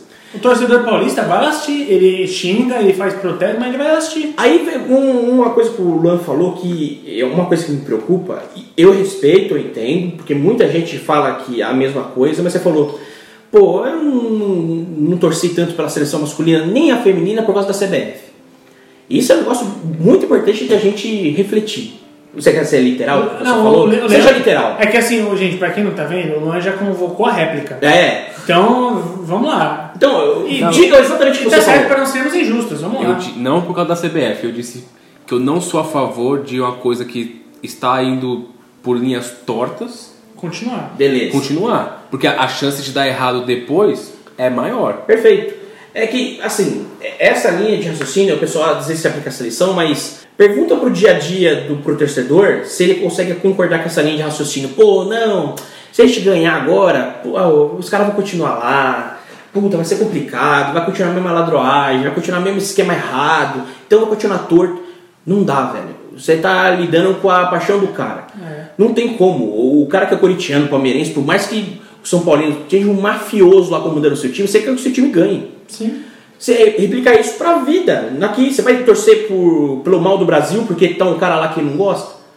Não foi assim desde sempre. É, você, você não torce por isso. Vascaíno e Eurico. Isso. Você, você acha que o Vascaíno vai, torceu contra o Vasco na Libertadores lá de 97 porque o Eurico era o presidente do Vasco e Eurico é a prova de que você ir mal, você ser rebaixado também não é, não é garantia nenhuma de mudança. Pô, o Vascaíno tá demonstrando uma puta um, paixão, Puta amor, puta amor, amor pelo clube. Os caras estão tão ferrados, não tem dinheiro. O estádio lá caindo aos pedaços e, pô, estão lá comparecendo. Fala que eu quero ver você falar. Liderados pelo Cabo da Ciola. Nossa, que coisa maravilhosa. Maravilhoso. Obrigado, Vi- Vini, obrigado. A coisa, foi a coisa que, o mais incrível que eu vi neste século dentro de estádio de futebol. Eu sei que isso já está ultrapassado, já foi batido, mas eu fiz questão de compartilhar todos os meus grupos e contatos do WhatsApp. O Daciolo puxando glória a Deus no meio da torcida do Vasco. Aquilo ali.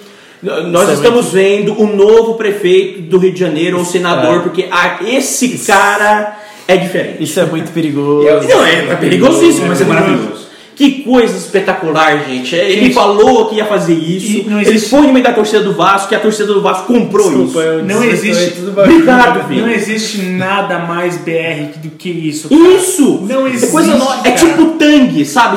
O que, que é? É nosso. É Tang, é nosso. É Brasil, é BR. Isso é pra se preocupar. Garota de é- Ipanema. E- Isso é, isso é engraçado, mas é pra se preocupar. É o- Não, ele é o nosso Drake, velho. O Drake não, Não, bateu não. nos caras em Toronto. Não, não, não, gente, gente, gente, a gente, a gente dá risada, Glória. a gente dá risada de político entregando o troféu de Champions League pra juiz. A gente, a gente acha isso maravilhoso.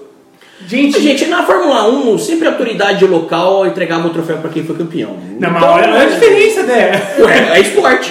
É, né, é- é que é normal a, a autoridade máxima do país entregar alguma coisa. É normal. Em, você 2000, tem cara- em 2002 o Brasil não foi lá no Planalto com o Lula, o Vampeta saiu de cambalhota Tudo lá. bem. É normal. Não, tudo bem, eu tô Isso falando, eu tô falando do, do, do, Glória. do político que entregou o troféu da, da Champions League pro Moro. É.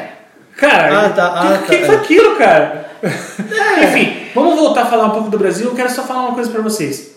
É, é o último assunto antes de encerrar, tá, ouvinte? Porque você já tá acostumado com o nosso podcast, sabe que nos últimos 10 minutos fica mal da caralho. É, que que fala- o que falar de Daniel Alves, né, gente? Cara, é, é um, Daniel Alves é um monstro, cara. É um, que jogador fantástico. Foi, pra mim, com méritos, o, o eleito o melhor jogador da competição. Antes da Copa América, eu tinha um pé atrás com a participação dele futura. Hoje em dia, eu não consigo pensar em outro lateral direito para a Copa do Mundo. É que não tem renovação na posição. Concordo, o mundo não tem. É, tem o do Liverpool, que é muito bom. Agora que não vão, o Alexander Arnold. O Arnold, que eu acho fora de série, 19 mas. O Kimmich. É, é, o Kimmich é um bom lateral. Mas não é, ambos não são bons como o Daniel Alves. Não, o Daniel Alves é o cara mais completo. É quase um meia, né? E gente? isso é muito complicado, isso também é muito quase delicado, meio. porque o Daniel Alves tem 36 anos. Vai estar com 39 na Copa. O Daniel Alves não vai jogar até os 50. E vai. Só o Zé Roberto conseguiu. É, exatamente. E É. quem substitui o Daniel Alves? Hoje é um ninguém. monstro, cara. Um monstro, cara. É- A gente é- é a, a gente falou isso no, no, no epi- episódio anterior também, que depois do Cafu não existia um cara tão bom quanto ele. Mas não, vamos analisar no nosso mercado interno. Eu Se nem, eu acho que o Daniel Alves é maior que o Cafu, tá, gente? eu nem lembro. Então, eu ia fazer essa É. pergunta, mas eu fiquei com medinho Em títulos não, mas em questão, se você analisar jogador por jogador, eu acho o Daniel Alves melhor. Vai, desculpa. Não, é que, por exemplo, o lateral direito joga fora do país. Teve aquele que jogava no Santos, que foi pro jogar Danilo. Portugal. O Danilo. Que, É, City foi- é, então, que é reserva imediato. Mariano. É, você tem ele, mas. Mariano tá sumido já na Turquia. Militão. Marcos O Rocha. Militão é mais Então, mas o zagueiro, né? Militão ele foi convocado como lateral ou como zagueiro? zagueiro, Então, como zagueiro. ele foi como zagueiro. É porque no Porto, quando o Pepe chegou, ele tava jogando de lateral. E foi, e foi premiado por isso também. Sim, mas o, ele- o Real Madrid chamou ele pra ser zagueiro. Tá. Mas dentro do O São Paulo já jogava de lateral. Jogar de lateral, tá? Jogava de lateral, mas era adaptação, gente. Era adaptação. E jogava bem. Jogava bem. Então, eu lembro que na, na base ele não era lateral. Não, ele era Zagueiro. volante e zagueiro. E, on- e ontem, no- na final da Copa América, Ele entrou Ele- como ele entrou lateral porque tínhamos um a menos. mas a- Só por isso. quando ele entrou, foi, pô, ele vai jogar como? Ele No jogo anterior, É, ele entrou no lateral direito pra avançar o Daniel Alves. mas no jogo anterior, acho que não foi contra o Paraguai, contra quem que foi que ele entrou? Acho que foi contra o Peru. O Militão, o Militão não jogou. Jogou. A, a estreia dele foi na final.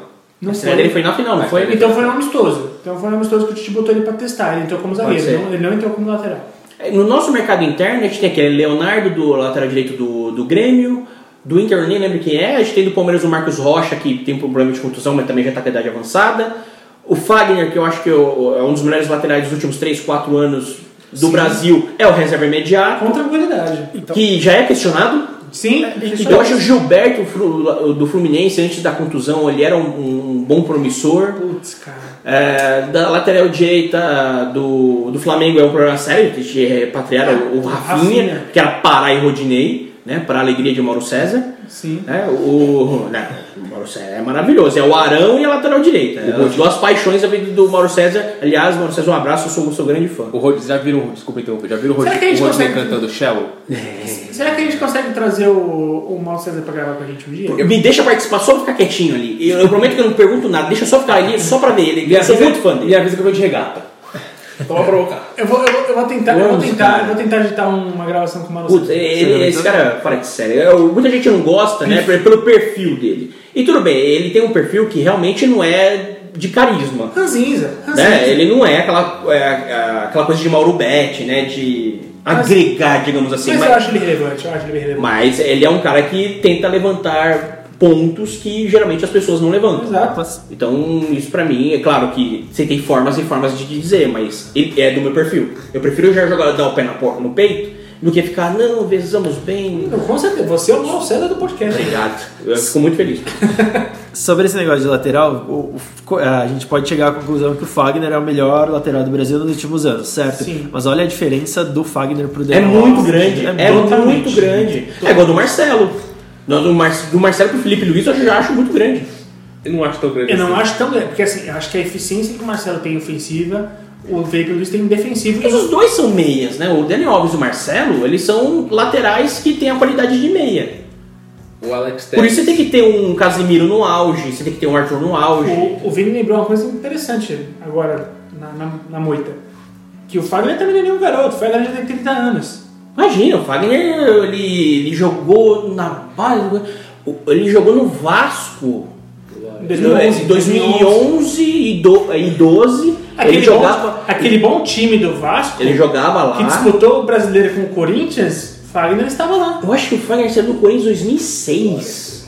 Ele é velho de guerra já. É, tem 30 anos já. Ele é velho de guerra, gente. Então, ele vai assim, com 33. ele não Assim, ele, ele- ele- é. Se não aparecer, tem que ver quem vai aparecer. Então, o... Quem, é- quem são os laterais da base da seleção, sub-20? Eu não lembro quem são. Boa pergunta, eu não Porque sei. eu, também. eu não acompanho o sub-17 nem o sub-20. Em tese são eles o futuro, certo? Eu acredito que ainda vai ser o Militão, um deles. É, um deles. Pode ser, pode ser. E só É. pra você, desculpa interromper, mas Já te interrompendo. é, eu dei uma pesquisada bem rápida aqui sobre laterais direitos No mundo. é, promissores. É, tem o Alexander Arnold que vocês falaram, Sim. Sim. tem o David Calabria do Milan, Sim, sempre pra ele no futebol manager. sim. o Joe Gomes que machucou Sim. do Liverpool, que é bom também, É pesadinho, mas tudo bem. Militaço, meio de Cotia. Do Borussia Dortmund. E o Hakimi, que é o jogador no Real Madrid, se eu não me engano. Ele é do Real Madrid, mas foi pro Borussia. Borussia. Então vai. Não são muitos nomes, né? Se for ver assim, em relação à qualidade, como. Mas esses caras já são realidades, também é um pouco complicado. O Real Madrid é o Carvajal. Bom, Mas, gente, o, Car... gente, o Carvajal é bom lateral. Quem é o Barça- da Bar- Barcelona? é o Sérgio Roberto. Sérgio Roberto é volante. Mas é adaptável, sim. O do. O, o lateral que é lateral de ofício mesmo, gente, é o Semedo. Não, o Semedo é jogador Meu Deus, astronauta. Não é nessa medida, é com medo com ele na lateral, né? É. Porque, Com meu pavor. Deus do céu. É. Por favor. é. O do City é o Walker, que era do Tottenham. Bom, É. E o reserva dele é o Danilo. Pra mim, o Danilo fica eu... como volante, como zagueiro às vezes, né? É. Lateral E que- esquerdo. E que pra mim eu acho o Danilo melhor que o Walker, mas tudo bem. O, o outro da Premier League, do Arsenal, quem é? Bellerin. Bellerin, que corre mais que a Vitsa ruim, mas também não tem um joelho pra jogar a temporada inteira. É, dá- pra gente pensar no Kimmich, que é muito bom O. Kimmich, O Bellerin ele- é muito bom. ele Ele é- machuca. O do O Chelsea é o problema do Espírito Bellerin é o mesmo problema de muito jogador. É o Arsenal. Mas enfim. Oh, não, não vou falar. Não, tá Geralmente, o que que tá acontecendo? Às vezes o cara que é zagueiro tá virando lateral. Porque a primeira função do lateral é defender. O que é diferentemente do Daniel Alves e do Marcelo. Eles não defendem. E aí, ó, isso a gente pode falar com tranquilidade. Eu acho que o, o Daniel Alves não. Acho que o Daniel Alves aposenta na Europa. Tá? Mas eu acho que o Marcelo Alves. O Marcelo Alves é bom. O Marcelo vai chegar, jogar no Brasil de novo. E pode ter certeza, ele vai chegar no Brasil e vai ser tipo dois anos consecutivos o melhor jogador do campeonato. Porque eu, eu digo Mas isso. como meia, não sei se como lateral. co- como qualquer um dos Tipo o dois. Zé Roberto. O Zé Roberto era- veio pro Porque- meio no Mas você acha Porque- que lá ele não faz uma transição para o meio? Lá na Europa, antes de vir para Não. o Brasil? Ah, Lá não. Dificilmente isso acontece na Europa, cara. Dificilmente. É, o Zé Roberto, quando veio pro Santos, ele destruiu como meia. Nossa, no Nossa. Grêmio, no Grêmio. Não, o Nossa. O Palmeiras já era o a finaleira da carreira dele. cara. Nossa, é, ele já tava. Nossa senhora. E ele não, ganha- não quer jogar de meio, Marcelo. Por enquanto, né? É que uma coisa que a gente falava nos episódios anteriores é que ele tem muita habilidade para jogar Nossa no meio. né? senhora. Cara, Ele tem uma Mas qualidade é técnica absurdo, impressionante. cara, é absurdo. Bom, gente, esse episódio está acabando. Se você quiser conversar com a gente a respeito de tudo isso que a gente falou, se você quiser discordar do Luan sobre o Zion, se você quiser discordar do André sobre qualquer tipo de, de rage, Joaquim Teixeira que ele deu aqui, pode falar. Se você quiser discordar de qualquer coisa que o Vini falou ou de mim, você pode sempre entrar em contato com a gente através da arroba Escola TH260, seja no Twitter, Facebook ou Instagram. Se você assim preferir, quiser mandar um rage, se você quiser dar um rage longo, se você quiser um, dar um rage daqueles aqueles textão que vai gerar um e-mail gigantesco, você pode mandar para o blá.th360.com.br e bom, é isso. Alguém tem um recado final para dar? Um recado que caiba dentro de um tweet. Alô, Coquinha, o Zion é bust. Glória. Bom, isso coube dentro de um tweet, então eu vou aceitar. Não?